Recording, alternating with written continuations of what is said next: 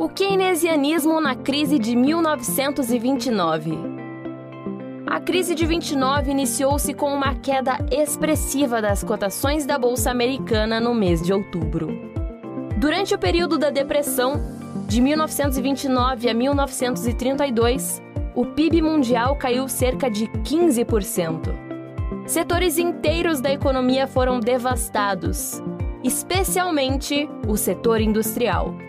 E muitas cidades que dependiam dessas atividades sofreram gravemente. E nessa época, as teorias de Keynes passaram a ganhar popularidade. O governo norte-americano tomou diversas medidas de acordo com sua teoria. O presidente Franklin Roosevelt tomou diversas medidas governamentais, como obras públicas de diversos tipos. Além disso, o governo proporcionou subsídios agrícolas para estimular a produção e fortalecer o setor primário. No entanto, o presidente também adotou medidas no sentido de equilibrar o orçamento e as contas públicas, ao invés de aumentá-las, como prevê a teoria keynesiana. Segundo os keynesianos, esses atos melhoraram a economia.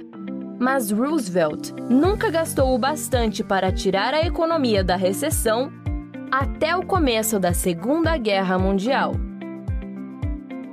Para saber mais sobre dinheiro, finanças e estratégia, nos siga nas nossas redes sociais e entre no site estrategiadinheiro.com.